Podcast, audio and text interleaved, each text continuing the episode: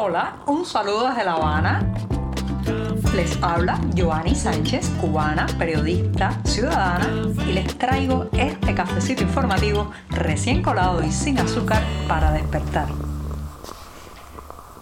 Día de tomarse el café de la satisfacción por haber cumplido en este programa una semana más de darles información y comentarles las noticias más importantes de cada día. Hoy es viernes 3 de marzo de 2023, una jornada que ha amanecido soleada pero algo fresca con brisa aquí en la capital cubana. Así que eso lleva un buen sorbito de café amargo que me voy a dar inmediatamente.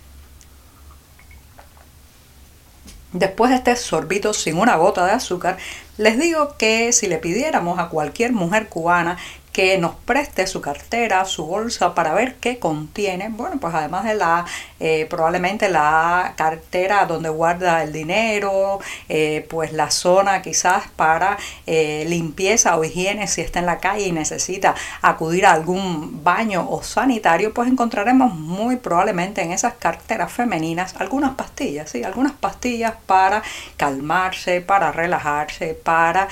digamos, tratar de sobrellevar la duda realidad de esta isla, que en el caso de las mujeres pues es aún más cruda porque recuerden que nosotros somos el último eslabón de una cadena de ineficiencias, disfuncionalidades, malos manejos, desidia que termina con, eh, bueno, pues las mujeres tratando de hacer verdadera magia para poner un plato de comida en la mesa familiar. Pues esos medicamentos, esos ansiolíticos, esas pastillas que encontraremos en los bolsos y las carteras femeninas en este país van desde el clorodiazepóxido, la mitritilina, el diazepam, son prácticamente inseparables del día a día porque tenemos muchos problemas de salud mental que no se confiesan públicamente, de los que no se habla prácticamente en la prensa oficialista, pero que están allí y se nutre fundamentalmente el consumo de estos fármacos del mercado negro o mercado informal que desvía desde los almacenes estatales parte de esas medicinas y bueno pues terminan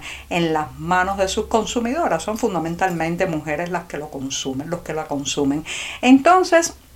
uno se pregunta eh, por qué esta situación, que es cada vez más grave, porque muchas veces eh, se consumen estos medicamentos sin haber sido prescritos por un médico, sin haber pasado, digamos, por la observación de un especialista, sin haber pasado siquiera por una consulta de un psicólogo o de un psiquiatra o cualquier otra consulta relacionada con la salud mental, ¿por qué eh, ya siendo un problema tan grave de esto no se habla? En parte, señoras y señores, porque parece ser que también al régimen le conviene que estemos medias embotadas, medias, eh, digamos, tranquilizadas para eh, evitar en parte la rebeldía, la indignación que causan todas las cuestiones cotidianas de las larguísimas colas, el no hay, el desabastecimiento, los hijos que se lanzan en balsas al mar, todas las situaciones de estrés, situaciones de tristeza y situaciones, digamos, inquietantes que tenemos que vivir las mujeres cubanas. Así que en esos bolsos, en esas carteras van casi siempre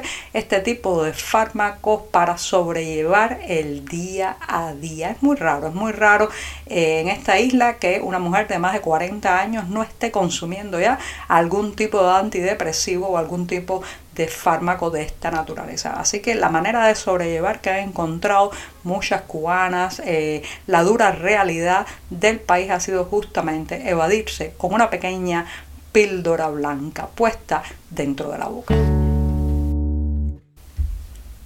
Este jueves la compañía Western Union, que como saben es el gigante o uno de los gigantes del envío de remesas a nivel internacional, anunció que finalmente se iba a poder enviar dinero desde cualquiera de sus oficinas en territorio de Estados Unidos hacia la isla. Como saben, pues había habido bastantes restricciones con el envío de remesas, incluso recientemente se había hecho una prueba piloto para restablecer el servicio en algunas zonas de la Florida. Finalmente ya se extendió a todo territorio estadounidense. Esto, por un lado, llega a ser una buena noticia para las familias que dependen exclusivamente del dinero que mandan los emigrados desde ese país. Ya saben que aquí eh, las pensiones, los salarios son prácticamente una burla y buena parte de la población necesita ese oxígeno en forma de dinero que llega desde el norte, justamente desde ese país al que la propaganda oficialista le indica los peores adjetivos. Ahora bien, esto no vayan a pensarse que el emigrado allá pone los dólares y llegan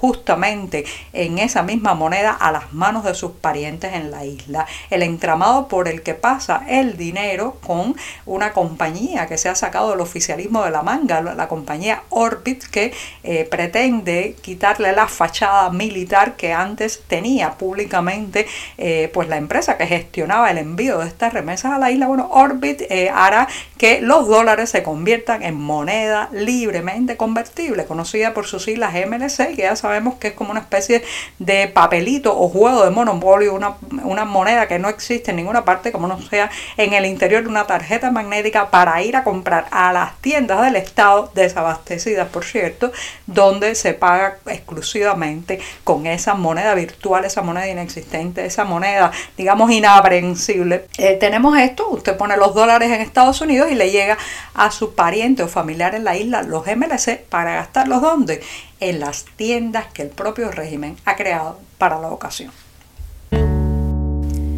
Ayer se supo la noticia del fallecimiento del médico cubano Rodrigo Álvarez Cambra a los 88 años. En la biografía de este ortopédico y también pues insigne doctor cubano se resume de alguna manera, señoras y señores, cómo se utiliza desde el poder muchas veces la existencia de estas personas en varios sectores, digamos, profesionales y después, después que se les muestra como un logro del sistema, pues pueden ser expulsados, defenestrados y apartados de lo, digamos, las prebendas y los privilegios del poder. Justamente eso le pasó a Rodrigo Álvarez Cambra, que es considerado el padre de la ortopedia y la traumatología en la isla. También, eh, pues, eh, trabajó muchísimo en la recuperación de atletas cubanos, pero sobre todo fue prácticamente un símbolo de la política eh, y de la ciencia cubana para justificar o apuntalar el actual sistema. Así Fidel Castro en muchas ocasiones se refirió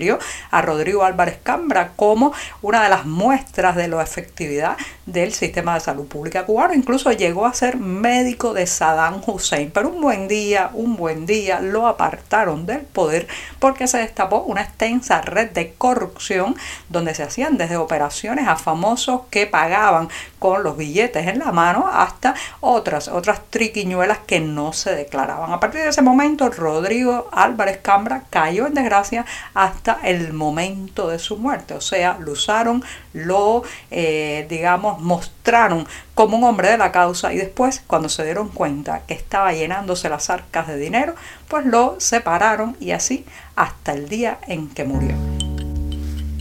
Y para poner punto final a este programa de viernes, el último de la semana informativa en este cafecito, pues me voy justamente con un tema que tiene que ver con el adiós, la distancia y también el dolor, porque el próximo lunes 6 de marzo se estará presentando un debate con el título de Silencio y Destierro, una conversación entre periodistas independientes cubanos, algunos de ellos que han tenido que poner mar de por medio y alejarse de la isla debido a las presiones, la represión, la vigilancia, el acoso que han sufrido por el simple hecho de ejercer su profesión. Así que silencio y destierro, un debate entre periodistas independientes cubanos organizado por Artículo 19, una organización que pues vela justamente por el derecho a la libertad de expresión, el trabajo con garantías de los periodistas a lo largo de todo el mundo y especialmente en América Latina. Los detalles sobre este debate, como siempre, en la cartelera del diario digital 14 y medio. Ahora sí,